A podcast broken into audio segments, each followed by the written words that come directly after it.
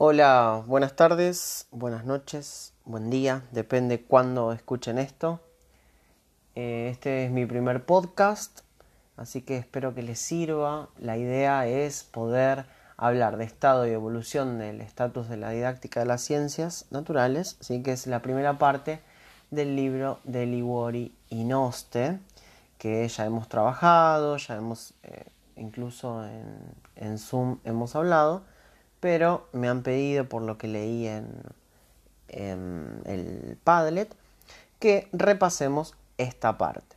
Entonces, la idea es que ustedes tengan el apunte cerca, ya sea digital, a mano, o sea, en papel, em, pero que la tengan a mano, quiero decir, para que puedan reconocer estas partes que voy a ir eh, leyendo por apartado. ¿sí? El primer apartado es el número uno que dice la didáctica de las ciencias naturales, una disciplina emergente. Em, primero principal, pensemos por qué es una disciplina emergente. ¿sí? yo les había preguntado si era una disciplina consolidada, la didáctica de las ciencias, o si era emergente. Bueno, evidentemente es emergente. Eso significa que no, no es una disciplina totalmente eh, tradicional y ya eh, formada, sin ningún tipo de discusión, ¿no? como por ejemplo puede ser la didáctica general, sino que eh, es dentro de todo, para los términos de la historia, nueva, podemos decir. ¿sí? Em, hoy por hoy, la verdad es que sigue habiendo gente que piensa que por conocer la disciplina puede enseñarla. ¿sí? Por ejemplo, eh, un abogado puede enseñar sobre leyes, un biólogo puede enseñar biología, un físico puede enseñar física. Esa es la idea que tiene la gente. Sin embargo, sabemos que con solo conocer la disciplina no basta para poder enseñarla, o enseñarla de manera correcta, mejor dicho, ¿no? Bien, entonces tenemos en cuenta ahí un concepto importante que es el de educación científica, en el que se enseña una ciencia que llamamos ciencia escolar y que constituye todo un cuerpo dinámico de conocimientos muy complejo que nos va a permitir, eh, si enseñamos ciencia, poder hablar de alfabetización científica. ¿sí? Esa alfabetización científica, que la vamos a repetir de acá a la eternidad, es eh, importante o necesaria para poder insertarse o para una que una persona se inserte en la sociedad de manera em, de una mejor manera ¿sí? Eh, ¿por qué? porque si pensamos bueno Furés en realidad eh, Furés que está citado por, por eh, en esta primera parte hace una analogía ¿no? entre la importancia que tenemos nosotros de ser alfabetizados ¿Qué quiere decir eso? De saber leer y escribir, ¿no? Fíjense cómo lo pone casi al mismo nivel y dice, bueno, sí, es importantísimo saber leer y escribir porque si no quedas al margen de la sociedad. Bueno, si no estás alfabetizado científicamente, o sea, si no sabes hablar, leer, escribir en ciencias y no estás formado en sea algo mínimo de ciencias, también quedas excluido de la sociedad. Al menos de todas las decisiones que se tomen socialmente respecto a la ciencia. Después, eh, lo que tenemos que pensar es que si la didáctica de las ciencias naturales es un campo científico en formación todavía, ¿sí? no significa que no tenga un cuerpo coherente de conocimientos ya formado. ¿sí? Porque a veces confundimos eso. Decimos, bueno, no está consolidado, es emergente, está incompleto, o, o no, tiene, no está formado, no tiene algo consolidado. No, nada que ver. El aprendizaje de, las ciencias y la enseñanza de las ciencias tienen un campo de investigación propio, con problemáticas propias, que no pueden ser abarcadas por la didáctica general, dado que estos conocimientos son específicos como dije recién. ¿sí? Eso es importantísimo en, esta, en este primer apartado. Eh, después algo a tener en cuenta es el sustento epistemológico propio que tiene, ¿sí? Es decir, ¿qué entendemos por ciencia? La, epistemología como la, parte de, la filosofía que estudia la ciencia. Eso hay un video que hice con un power específicamente hablando de esto, así que si no lo vieron, que es sobre la naturaleza de la ciencia, por favor véanlo. Em, bueno, tenemos que tener en cuenta además que esto surge, eh, son desafíos que, que, tenemos en la actualidad porque los niños, niñas y adolescentes tienen derecho, tienen un derecho genuino de aprender ciencias. ¿sí? Entonces es importante que cuenten con docentes que estén profesionales, que sean profesionales, ¿sí? que tengan una formación eh, continua y además también cambiar la figura del docente investigador, ¿sí? que puede em, reformular, revisar, preguntarse, ¿no? volver sobre su propia práctica y conocer cuáles son las líneas de investigación actuales en los campos que enseña. ¿sí? En este caso, por ejemplo, obviamente ciencias naturales, en el campo específico de esa profesión. Y hay varias líneas, lo que llaman líneas en el campo de la didáctica, que vendría a ser todos, todos los aquellos aspectos que tenemos en cuenta en la didáctica de las ciencias naturales. Esas serían las líneas en el campo de la didáctica, que son varias y están nombradas. las concepciones alternativas, preconcepciones, ideas intuitivas, que ya vamos a hablar. Em, y, están todas nombradas ahí, me, gustaría que le presten atención eh, y las puedan eh, pensar y repensar en ese primer apartado. Yo no las nombro ahora todas porque en los otros apartados eso se va trabajando. ¿sí? Bueno, en el apartado número 2, que dice la enseñanza de ciencias naturales para la escuela del siglo XXI. A ver, partamos de la base que la escuela del siglo XXI no es, la, no es igual a la escuela eh, de otro, del otro siglo, ¿no? Entonces, o de los inicios en la escuela, mejor dicho. Pensemos que la verdad es que se sigue enseñando y se sigue aprendiendo eh, de la misma manera prácticamente. No ha cambiado tanto en la escuela como sí ha cambiado, han cambiado en otros ámbitos. ¿sí? Yo creo que les dije cuando estábamos en, en la clase de Zoom que si un cirujano eh, de hace 100 años atrás se despierta en un... Eh, para hacer una intervención quirúrgica, ¿sí? en, en un quirófano, no, seguramente no sepa usar ni el 80% de las herramientas que tiene que usar, ¿no es cierto? Eh, ahora un docente, 100 años se, supongamos que se congela, se despierta en un aula y seguramente va a saber usar la tiza y el pizarrón, o el fibrón y el pizarrón, ¿sí? Entonces fíjense cómo eh, la escuela todavía tiene un modelo tradicional. Entonces, eh, tenemos que pensar y repensar la enseñanza de las ciencias naturales en la escuela del siglo XXI. ¿sí? Por eso es que hablaba del docente investigador. La idea es que mm, eh, este docente investigador, eh, por medio de su tarea, que, va, que evalúe los resultados que obtiene para poder mejorar, transformar su práctica y que sea crítico. ¿sí? Por eso yo, a mí no me gusta hablar del docente por vocación, del docente casi como un apostolado, ¿no? Como que eh, nació docente y, bueno, por, eso eh, tiene, que cobrar poquito porque nació para eso. No, a ver, somos profesionales o debemos ser profesionales y por eso es que podemos, eh, por ejemplo, exigir buenos sueldos, ¿sí? bueno, antes que antes de seguir, quería hacer acá un parate y que decirles sobre algo que ustedes ya vieron, pero poder eh, organizarlo y relacionarlo. ¿sí? Ustedes habrán escuchado hablar del modelo de transmisión-recepción o el modelo tradicional, bien, que em, se contrasta con el enfoque constructivista. El enfoque constructivista exige mayor conocimiento profesional por parte de los estudiantes y además que se, lleve, que se ponga en práctica. Y el modelo de transmisión-recepción se, se tiene en cuenta únicamente en lo conceptual. En el constructivista eso se eh, tiene en cuenta no solo lo conceptual, sino también lo procedimental y lo actitudinal, que eso lo expliqué también en Instagram eh, cuando vemos la parte 2. Si no lo vieron, vean ese video. Bueno, ¿qué es lo que se supone que tiene que hacer un docente que se que sea profesional. Bueno, como dije, hacerse preguntas sobre por qué enseñar, que son las preguntas que les hice yo. ¿Por qué enseñar? ¿Bien?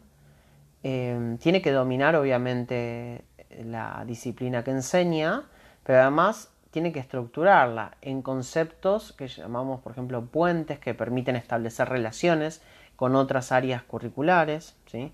Tiene que tener una concepción epistemológica propia acerca de qué es la ciencia. Se tuvo que haber preguntado antes de enseñar ciencia qué es la ciencia quiénes son los que hacen ciencia, cómo se construye la ciencia, etc. O sea, digamos, incluso algunos se construye, es un producto, es un proceso, es ambas.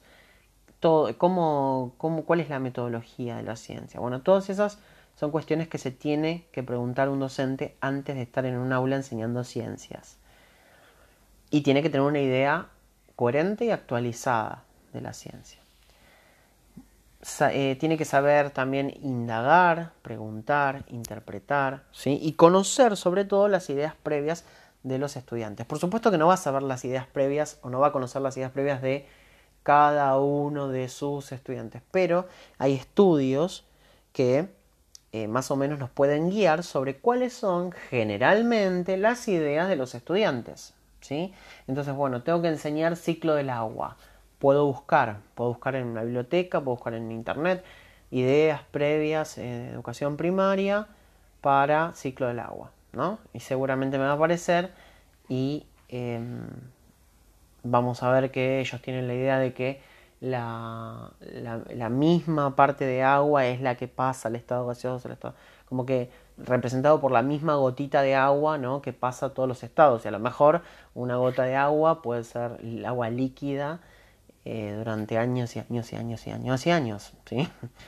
Em, entonces, después tiene que organizar su, lo que enseña, ¿sí? con conceptos estructurantes, con metaconceptos que ya vamos a hablar.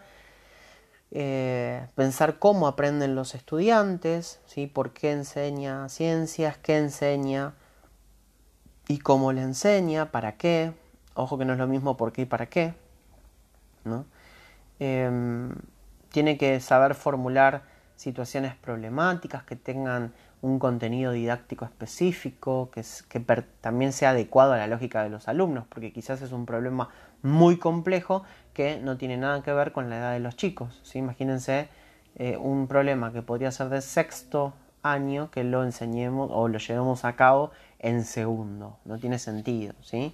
También saber organizar hipótesis, de progresión, que más adelante lo vamos a hablar. Em, formular también situaciones, eh, bueno, situaciones problemáticas ya lo dije, em, situaciones también de secuencias de, actividades, esa secuencia que esté bien organizada desde lo más cotidiano para los alumnos a lo más complejo, si no empezar por lo complejo, y además saber interpretar los datos que, aportan esas actividades. Y no solo hacer la actividad y ya está, sino hago la actividad, bueno, ¿qué datos estoy obteniendo con esta actividad? Y cómo puedo seguir adelante. Bueno, para terminar este apartado, del apartado 2, la didáctica de las ciencias naturales, eh, hay muchas disciplinas que, le aportan su visión a la didáctica. ¿sí? Eso es muy compleja la didáctica justamente porque tenemos en cuenta cuestiones, eh, como dije, de la epistemología, cuestiones de la historia de la ciencia. ¿sí? La historia de la ciencia em, nos aporta saber cómo se construye la ciencia, ¿no? cómo en el pasado se fueron construyendo ciertos conocimientos, cómo era la vida de los científicos o las científicas que, que em, estuvieron investigando, el contexto social, ¿sí? por eso también la sociología es importante.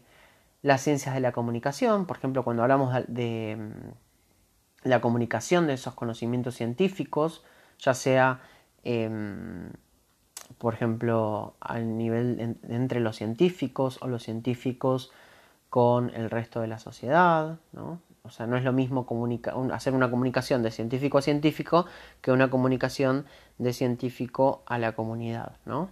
De hecho, hay gente que se encarga, que trabaja justamente en eh, aquellos aquellos conocimientos científicos de poder eh, transmitirlos a la población.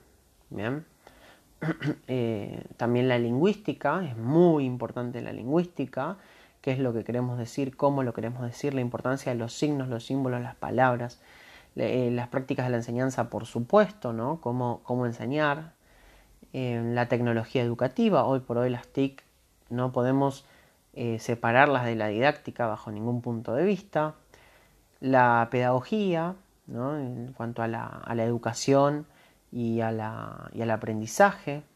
Entonces, si pensamos en aprendizaje, también tenemos que pensar en el aparato psíquico eh, que, permite que un estudiante aprenda. ¿no? Entonces, ahí eh, hablamos hablar de la psicología del sujeto que aprende. Y también eh, pensar en disciplinas específicas. ¿no? si es didáctica de las ciencias naturales, podemos pensar en la didáctica de la biología, de la física, de la química, de la astronomía, etc. ¿sí? Me parece que nombré todas. Em, algo importante que también está en esa parte es una frase de, San Martí. San Martí, Neo San Martí, trabaja en la Universidad de Barcelona. Eh, dice que el problema básico que se plantea la didáctica de las ciencias naturales o de la didáctica de las ciencias, que a veces se llama solo así, es cómo enseñar ciencia significativamente. Es decir, cómo promover que la cultura científica generada a través de los siglos pueda ser comprendida por la población, se sepa aplicar y se pueda seguir generando. Ello implica, dice San Martín, fundamentalmente responder a las cuatro preguntas que configuran el currículo. Y fíjense las preguntas que son las que les hice yo. ¿Qué enseñar?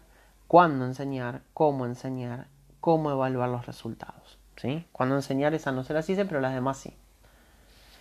En el apartado número 3, ¿para qué se enseña ciencias hoy? Los, eh, los nuevos alfabetizados. ¿bien? Entonces acá se habla de ciencia erudita, por un lado, que vendría a ser el conocimiento científico de los científicos, eh, y la transposición didáctica, que es el proceso por el cual esa ciencia erudita puede transformarse, adecuarse para poder ser enseñada en la escuela como ciencia escolar. ¿sí? La ciencia erudita y la ciencia escolar son distintas. No es que la ciencia erudita es mejor que la ciencia escolar, no, son distintas. ¿sí? Por eso nosotros no podemos pretender un libro de em, química, por ejemplo, de la universidad, que estudian los, los que van a ser licenciados en química o ingenieros químicos, sacar, extraer de ahí y llevarlo a la primaria o a la secundaria. No, no puedo pretender que se enseñe de la misma manera en la universidad que en la primaria o en la secundaria cuando estamos hablando que son obligatorias, ¿sí? Además de la edad y, y eso, ¿no? Pero no es exactamente lo mismo. Los modelos, por eso después hablamos de modelos escolares y modelos científicos, ¿no? Eso eh, que quede claro, porque a veces solemos pensar como que es arriba la ciencia erudita y abajo la eh, ciencia escolar, como algo despectivo, y no es así. Em, después, algo que tenemos que tener en cuenta es que los sujetos, ¿sí? en el enfoque constructivista, el sujeto es el protagonista de su propia educación, ¿sí? es el protagonista, no es un objeto pasivo, ¿sí? sino que actúa y es un sujeto activo, justamente por eso.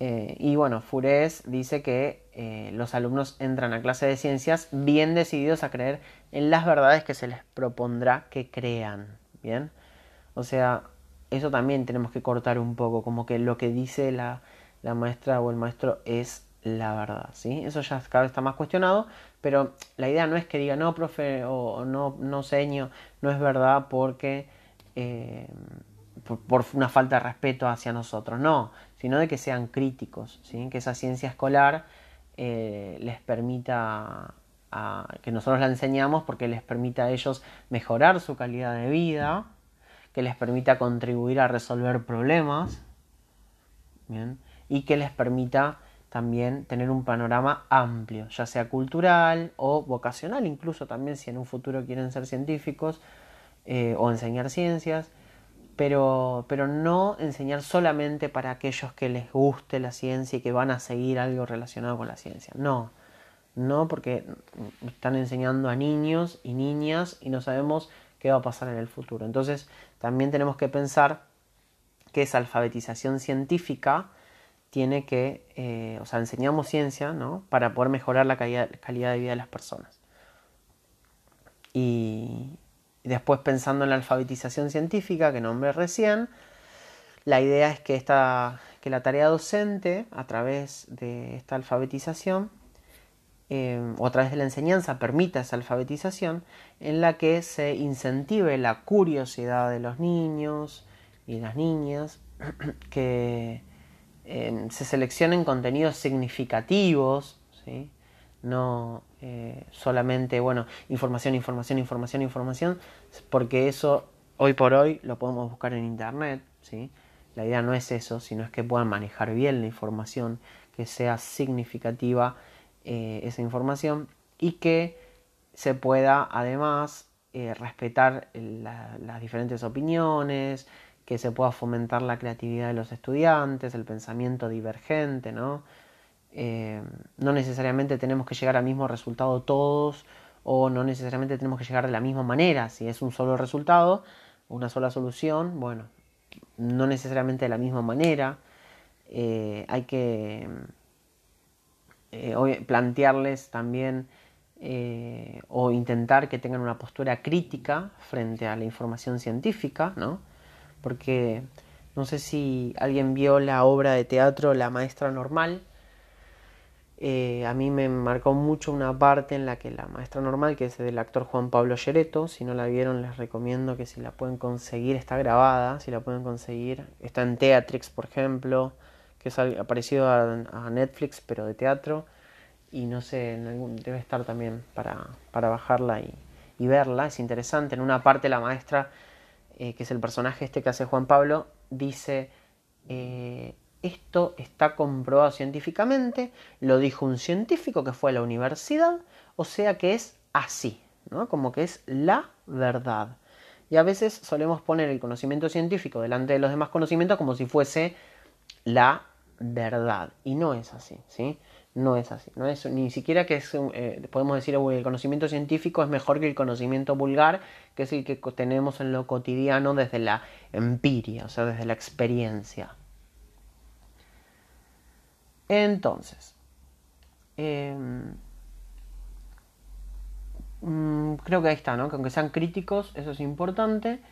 Em, y bueno, tener en cuenta también que la tarea de la escuela eh, es también enseñar el discurso de la ciencia, ¿sí? O sea, no solo, como dije, información, sino también que aprendan a leer, a escribir y a hablar en ciencias para, para la mejor comprensión del mundo. En el apartado número 4 es sobre los fundamentos epistemológicos. Eso no voy a tocar mucho porque em, lo trabajé en el, en el video, así que por favor vean el video de naturaleza de la ciencia, ¿sí?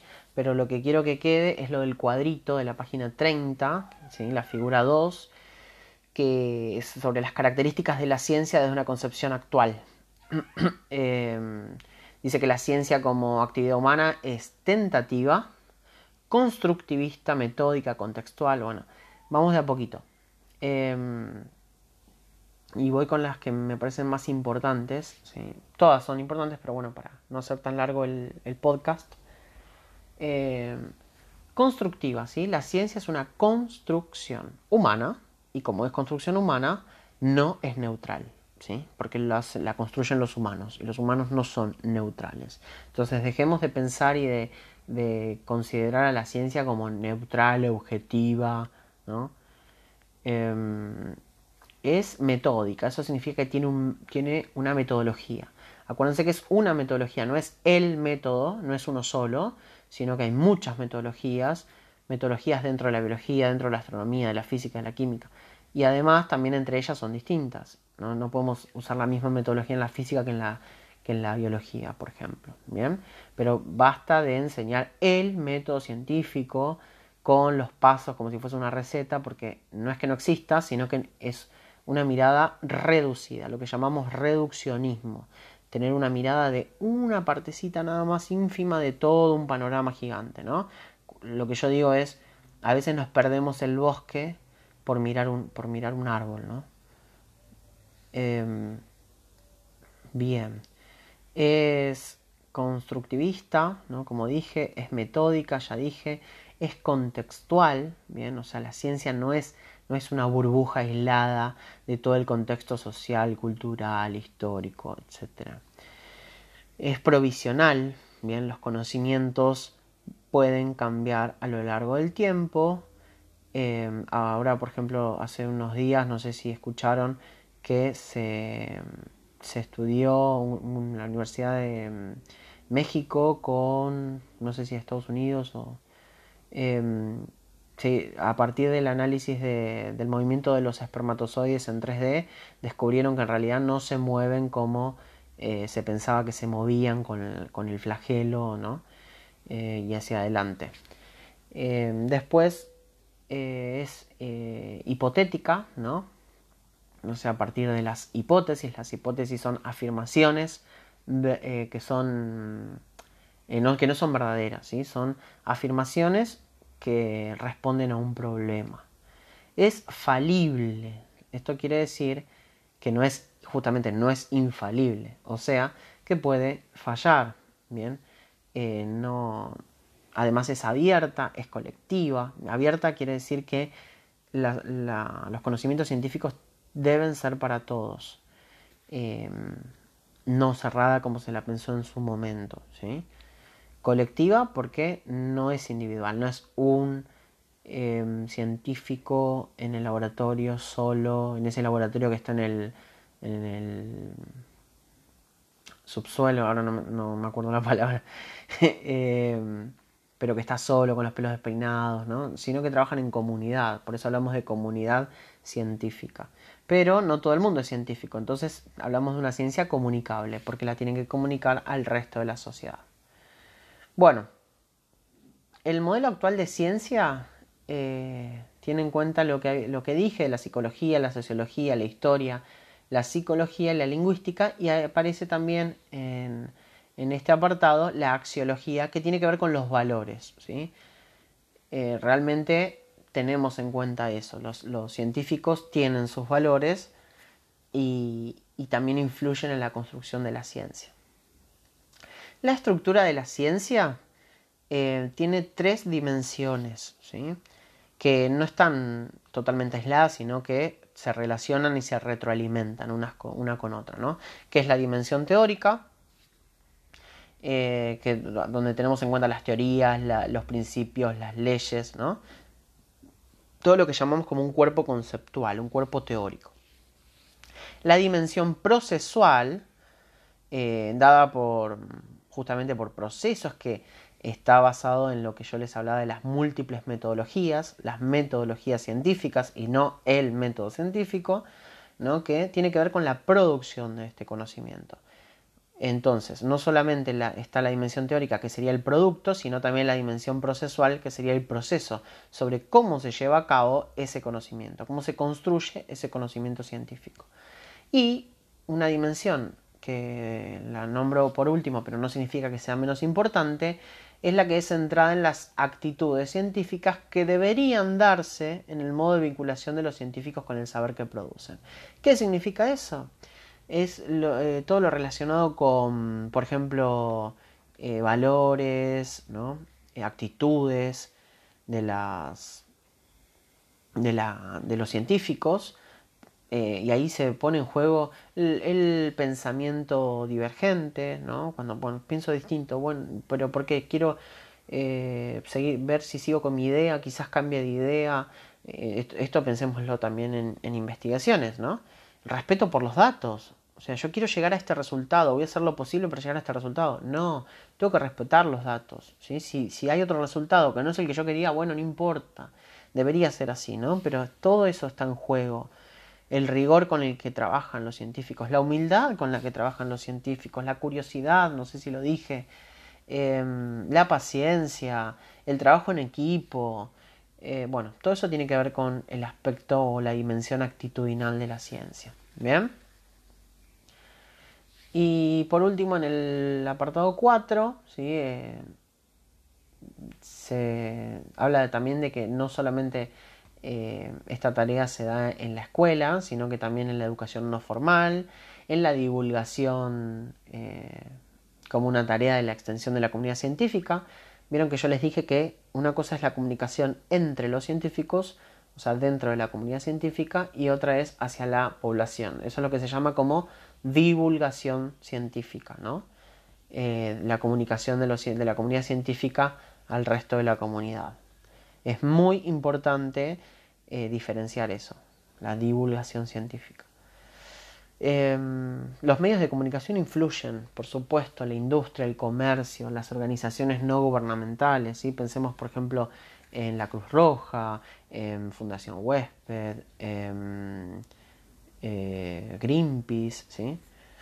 Eh, y bueno, obviamente el poder político influye por las decisiones que tome y, el valor que le dé a la ciencia y a la comunidad científica de cada país también.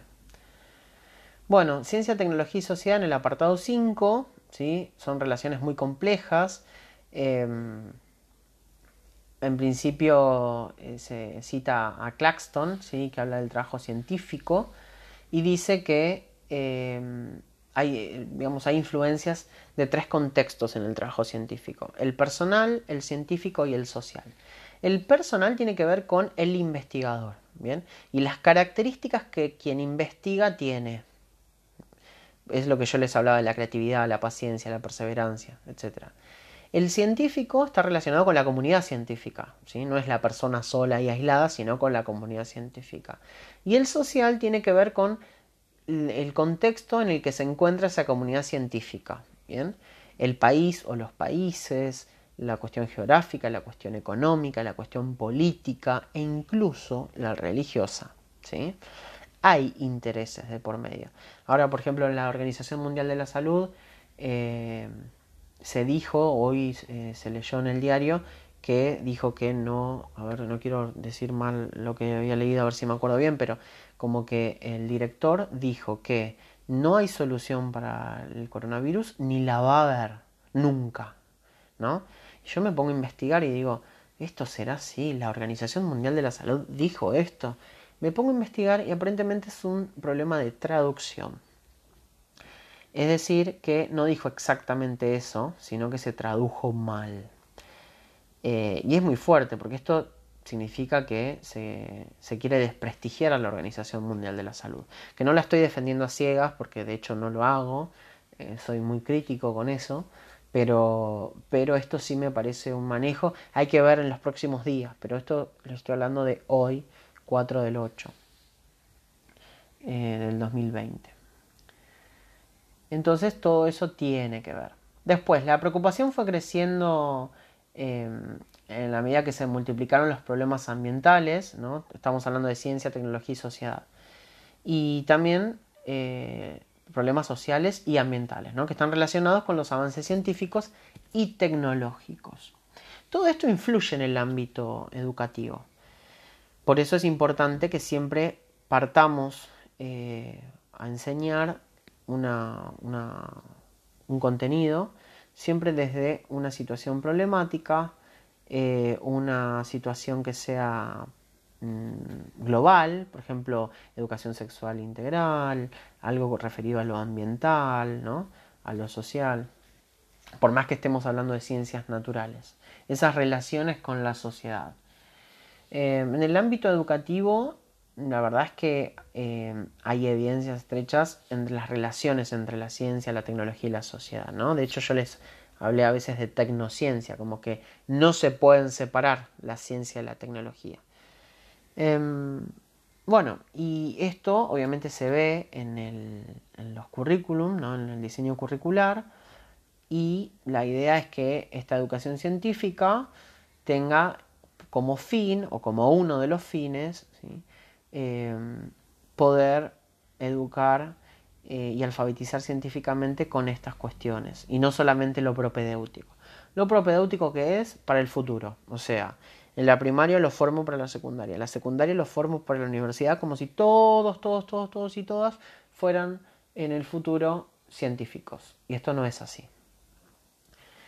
Em, entonces, si nosotros estamos alfabetizando científicamente simplemente por educar en ciencias, em, desde, un punto de vista democrático, en el que formo ciudadanos que, que participen activamente en la sociedad, eh, fíjense cómo nos alejamos de esta mirada únicamente propedéutica. Yo no estoy diciendo que está mal lo propedéutico, estoy diciendo que es incompleto.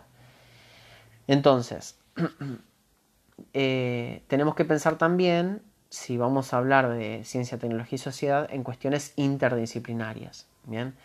Eh, no es que ahora estamos viendo suelo, entonces solamente enseño suelo, las capas del suelo y nada más, sino que puedo también Mm, trabajar las problemáticas del suelo, ¿no? ¿Qué pasa, por ejemplo, cuando se talan árboles? ¿Qué pasa cuando se, explotan demasiado las tierras para los cultivos o el ganado? ¿no? Entonces fíjense cómo se amplía el panorama. Em, y como dije, siempre hay que pensar en las ventajas que nos da el aprendizaje basado en la resolución de problemas. Si yo planteo un problema para iniciar una secuencia didáctica, un plan de clase, o una unidad didáctica, o sea, en, sentido de complejidad sería lo, más simple el plan de clase, después una secuencia didáctica, que es un poquito, pueden ser más clases, y una unidad didáctica que ya tiene que ver con toda eh, una unidad curricular que se lleva a cabo. Con esas, o sea, serían varias secuencias. Em, después, Mm, la necesidad de transmitir también una imagen que, sea mm, no, no, completa, sino más completa de la naturaleza de la ciencia, que eso ya lo, hablé. Y pensar en una ciencia más humana, no una ciencia humana, sino una ciencia más humana, no es lo mismo, que en este sentido se reflejen las actitudes y los procesos en los que se, se construye la ciencia. Ah, eh, al menos yo, eh, mi primaria y y secundaria se, me ha enseñado una ciencia como, si la, como un conocimiento acabado, ¿no? Como que esto es así y listo, no se discute. Y la verdad eso no me mostró una ciencia humana. O como que había grandes figuras científicas que han descubierto tal cosa. Y eso no me... La verdad es cuando me puse a estudiar ciencias me di cuenta que no era eso así tal cual, ¿no? Es mucho más complejo. Y sin embargo, no hace falta enseñarle a los chicos en primaria historia de la ciencia, sino que se transmite, se transmite al enseñar y, me lo han transmitido. Entre la ciencia y la escuela, el apartado 6, construcción del conocimiento escolar en ciencias. Apartado 6. Bueno, eh, si pensamos en la ciencia como una actividad humana, vamos a saber que el conocimiento de y sobre la ciencia, eh, digamos que, es importante el conocimiento de y sobre la ciencia, a eso me refiero. Querer aprender más allá de la utilidad de los saberes, ¿no? Eh, es importante porque mm, siempre nos van a preguntar para qué sirve, para qué sirve, para qué sirve. Es importante que sepamos para qué sirve, es importante que podamos justificar para qué sirve, pero también es importante que podamos transmitir la pasión de aprender por aprender, por el conocimiento mismo, porque abre la mente, porque abre el mundo, porque nos permite, el conocimiento nos permite eh, crecer, ¿no? entender, comprender. También nos da poder, y ese poder depende de cómo lo usemos ¿no? en la sociedad. Eso también, por eso hay que ser críticos. Entonces, eh, bueno, me parece que ya hablé em, conocimiento científico, ciencia erudita, ciencia escolar, conocimiento escolar, ¿no? O sea, la ciencia erudita construye conocimiento o, está compuesta por el conocimiento científico y la ciencia escolar por el conocimiento escolar. Em, algo importante es que la ciencia escolar es el conjunto de conocimientos, como dije, que se enseñan y se deben aprender en la escuela, Bien, y, esto es formal, o sea, en la escuela obligatoria tiene que estar sistematizado, tiene que estar organizado por parte de la escuela y por parte de los docentes, eh, para que justamente los alumnos puedan alcanzar niveles deseables de alfabetización científica. Fíjense que no dice, o el texto no, habla de eh, completar la alfabetización científica, porque uno nunca termina de alfabetizarse científicamente. Si No es que digo, bueno, hoy tengo este título, entonces ya me alfabeticé científicamente. No, es un proceso que no tiene fin. Bien, entonces a lo sumo lo que podemos llegar a, lograr con los chicos es niveles deseables para su edad. Bien. Em, después, lo que tenemos que pensar es, em, digamos, las, replantearnos críticamente cuáles son nuestras intenciones educativas, ¿sí? Y cuáles son las ideas educativas que, subyacen al, sistema de ideas que le proponemos a nuestros alumnos. Cuando digo subyace es como que está por debajo, como que no es tan visible, es un poco más implícito, ¿me explico? Es una palabra que se utiliza mucho en, didáctica. Bueno, eh, la verdad es que lo que tenemos que tratar de sacar de raíz, sinceramente lo digo así, es eh, la, imagen distorsionada que la, la, sociedad tiene sobre la, sobre la ciencia, ¿no? Eh, ya hablé de que los mitos, digamos, ¿no? Los mitos de hay un único método científico de carácter universal. No, mentira. Las teorías científicas son verdades absolutas, ¿no? Esto de plantear lo que la maestra normal que les dije, plantear la, la teoría científica como verdad absoluta. No, eh, no, no existe una verdad absoluta en la ciencia. Si a lo sumo un conocimiento válido, pero que en el futuro puede no serlo. Ejemplo lo que les dije de los espermatozoides. 300 años pensando que los espermatozoides se movían de una manera y ahora parece que no era, no, no era eso, sino que era um, una ilusión óptica ese movimiento porque lo veíamos en 2D. Ahora se lo pudo ver en 3D. ¿no? Em, el conocimiento científico es superior a otros tipos de conocimiento. Esto que les dije que parece que arriba está el conocimiento científico, después el cotidiano, el escolar, el profesional. ¿no? Vamos a, por ejemplo, el conocimiento que tiene un albañil. ¿Es mejor o peor que el conocimiento científico? Y ni mejor ni peor, son conocimientos distintos. Y sin el conocimiento del albañil, nosotros no podríamos estar en muchas construcciones. Em, la ciencia está siempre orientada al bien común. Mentira, ojalá fuese así, pero no. No siempre es así. ¿Debería? Sí, debería. ¿Tenemos que luchar por eso? Sí. Pero no pensemos que la ciencia eh, está siempre orientada al bien común, porque como dije es una construcción hecha por personas y como tal puede estar corrompida y sí, exactamente eso. Toda investigación empieza con la observación. Eso es mentira. Yo, la verdad es que cuando les hice las preguntas, si ustedes revisan, muchas personas pusieron eh, de, empezar con la observación, con la observación, con la observación. Y la verdad es que no siempre se construye desde la observación. ¿Es importante la observación en la niñez y en la primaria? Por supuesto, recontra. Pero no, no es lo único. ¿sí? Hay cuestiones que no se pueden observar. Por eso la importancia de modelizar ¿no? los modelos escolares. Entonces, por eso es que se utilizan mucho las maquetas, los dibujos, pero no, no, significa que vayan a observar. ¿sí? Ahora, si yo tengo que ver los tipos de hojas de los árboles, bueno, genial, eso se puede observar. Bien. Em, la observación es objetiva.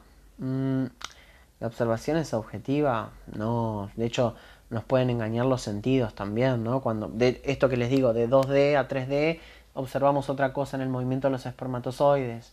Ahora, en el, en el 2020, esto nos dimos cuenta de que los espermatozoides así no se movían. Si no saben de lo, que estoy hablando, busquen, lean, que es importante para saber que el conocimiento científico es em, provisorio. ¿Bien?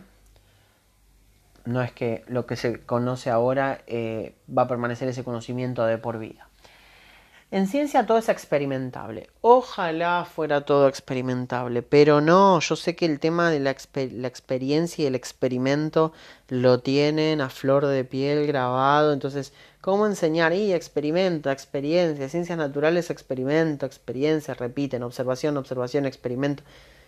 Eh, ahora, cómo experimentamos la vida de los dinosaurios, imposible, imposible. Podemos suponer, podemos suponer, podemos ver fósiles, genial, pero no podemos experimentar específicamente con eso, al menos por ahora.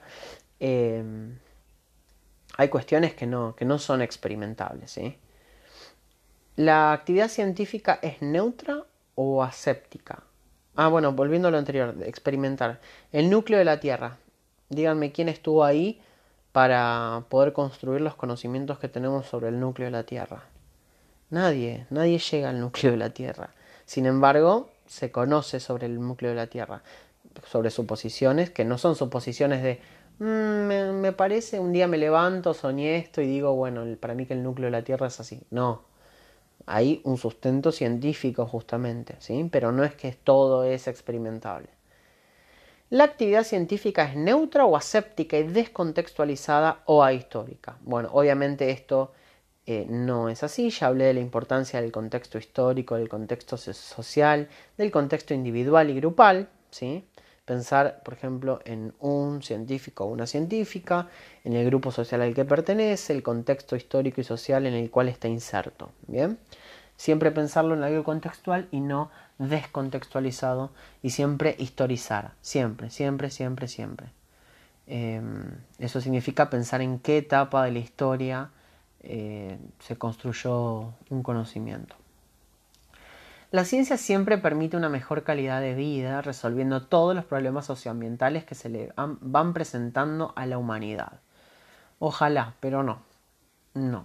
No pensemos que la ciencia es todo lo, lo bueno que va a mejorar nuestra calidad de vida y que va a resolver absolutamente todos nuestros problemas, porque no es así. Eh, la ciencia es un aspecto más. ¿sí? Es importante, por supuesto, pero no es lo único. Los científicos trabajan en forma aislada, solitariamente en sus laboratorios. Mm, ¿Les parece? Ya hablamos de que no. Los científicos son genios, tienen una mente privilegiada.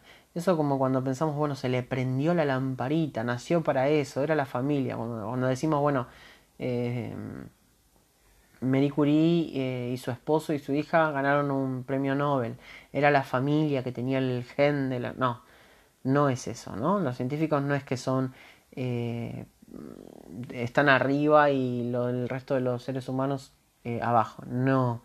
Los científicos son parte de la sociedad, son eh, parte y producto a la vez, ¿no? Y transforman la sociedad. Entonces, no es que tienen mentes privilegiadas. Sí, obviamente, han sido a lo largo de la historia más conocidos aquellos que tuvieron más privilegios, ¿no? De, poder tener el renombre que tienen, ¿no? Charles Darwin no era ningún pobrecito, em, sino al contrario, ¿no? Eso sí, lo podemos analizar y criticar, pero no podemos pensar que él de por sí nació con una mente espectacularmente increíble, no. Bueno, eh, ya le hablé de la imagen del científico como varón, con guardapolvo blanco, anteojos, loco y demás. Em, bien. Bueno, hablemos ahora de los tipos de conocimientos que están implicados en la transposición didáctica. ¿sí? Ya les dije que la transposición didáctica es ese proceso complejo por el cual el conocimiento científico es transformado a conocimiento escolar. ¿sí? El, el conocimiento profesional docente es complejo ¿por porque tiene que conocer el conocimiento científico y tiene que conocer el conocimiento escolar. ¿sí? No es cualquier cosa, el conocimiento profesional docente. Em, y encima tiene que basarse en el conocimiento cotidiano del alumno. ¿sí? O sea, fíjense, los docentes manejamos tres conocimientos. El científico, el cotidiano del alumno y el escolar. ¿Bien? Eh, y con eso, en eso participa la transposición didáctica. Em, espero se vayan entendiendo, cualquier cosa van preguntando. Em, bien.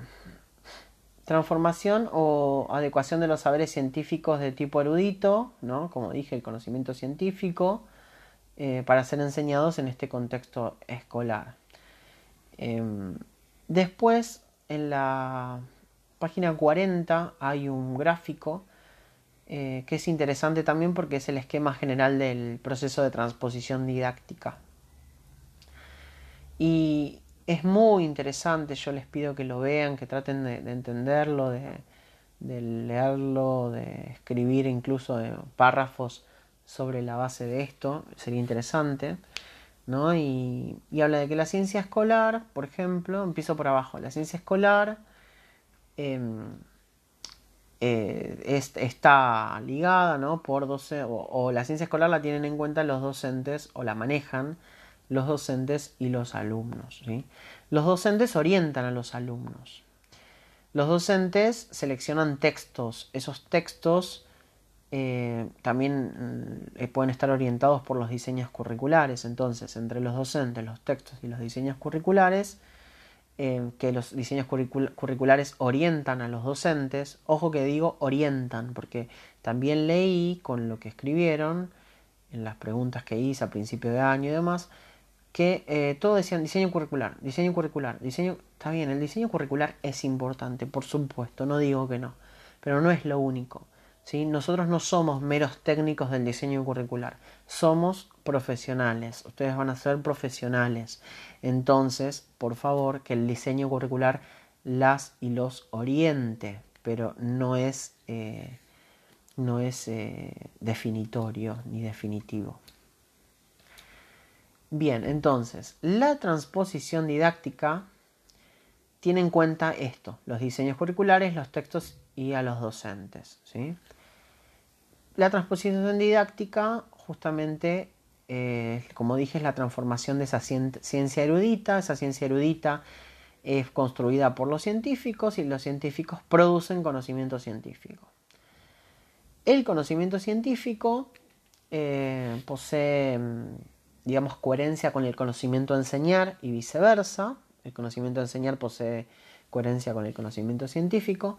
O sea, o debería poseerla, ¿no? O sea, nosotros no podemos enseñar, si bien es distinta la ciencia escolar, no podemos enseñar un conocimiento que no tenga que ver o que no sea coherente con el conocimiento científico. Y a la vez tiene que tener coherencia con los esquemas de conocimiento que construyen y reconstruyen los alumnos. Si Estos esquemas de conocimiento, como estos esquemas mentales, ¿no? que van construyendo los alumnos, eh, sobre la base de conocimientos previos. Por eso es importante saber los conocimientos o ideas previas de los alumnos. ¿Me siguen? Traten de escuchar esto con la figura 7 de la página 40 de la primera parte del libro de Liguori.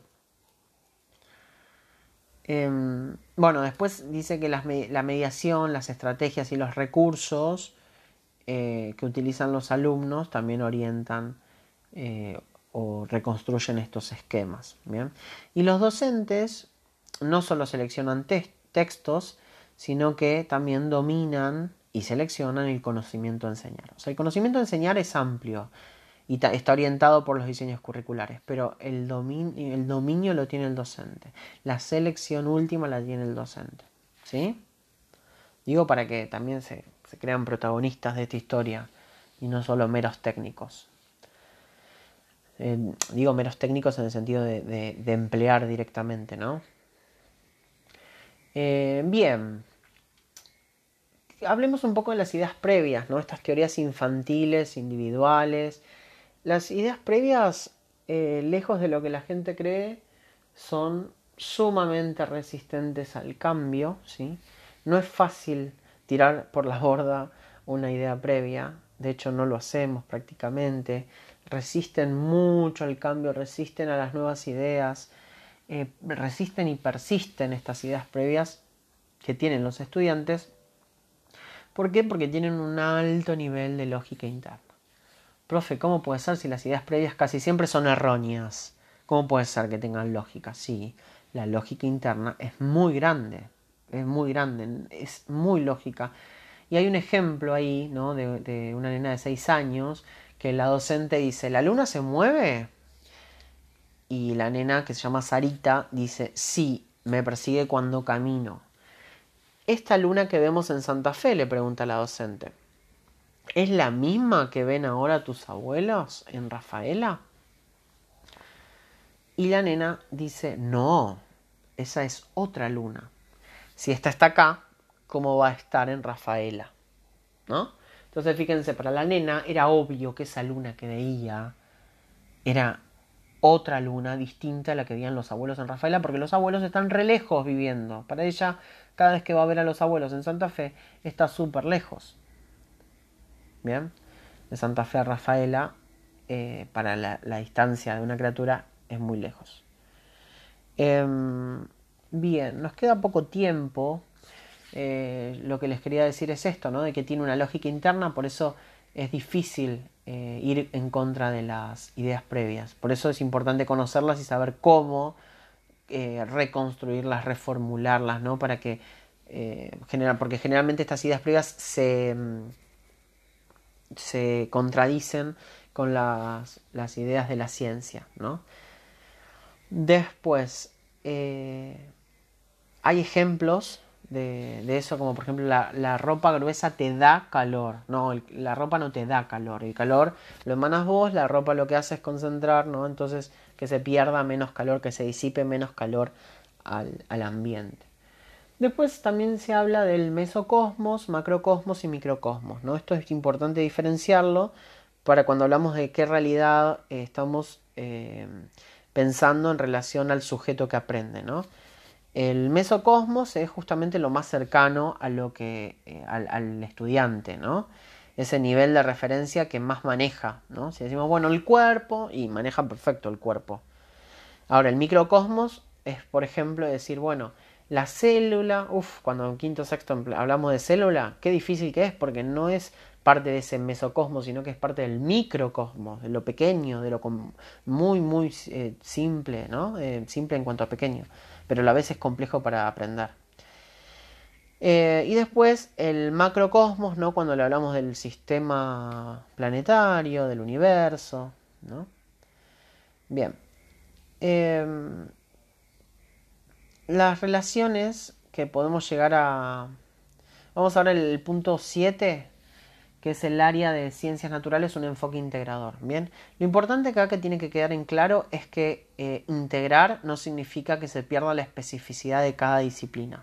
La especificidad de cada disciplina de biología, física, química, astronomía, etcétera, no, no es que no es importante, al contrario, sí que es importante, pero también es importante trabajar desde un enfoque integrador. Bien, hay un ejemplo que está bueno que lo lean, si, no es, que, si es que no lo leyeron, de, cómo integrar, ¿no? Yendo a... Mm, ahora no me acuerdo exactamente dónde es que iban. Eh, una salida y lo integran con... Ah, un vivero, ¿no? Entonces, eh, ciencias naturales, obviamente. Eh, las personas que trabajan ahí puede ser tecnología, puede ser sociales, las cuentas de cómo se plantan los plantines, también eso cuestión matemática, ¿no? Hacer un informe puede ser la, eh, con prácticas del lenguaje. Entonces, eso sería también de manera integrar, ¿no? Y también integrar dentro de las mismas ciencias naturales. Em, de ninguna manera la integración puede realizarse a expensas de empobrecer el conocimiento de cada disciplina. Eso no, por favor, que no se entienda eso. Em, Sabemos que los datos aislados no, no favorecen la construcción y la relación de los conceptos. ¿sí? Eh, un concepto solo no me dice nada. Ahora, si yo relaciono un concepto con otro, ahí ya puedo tener una idea mejor de, integración. ¿sí? Bueno, corto acá, quedaba poquito, pero eh, tengo una hora para, para el podcast. Así que ya estoy por llegar a los 59 minutos. Muchas gracias.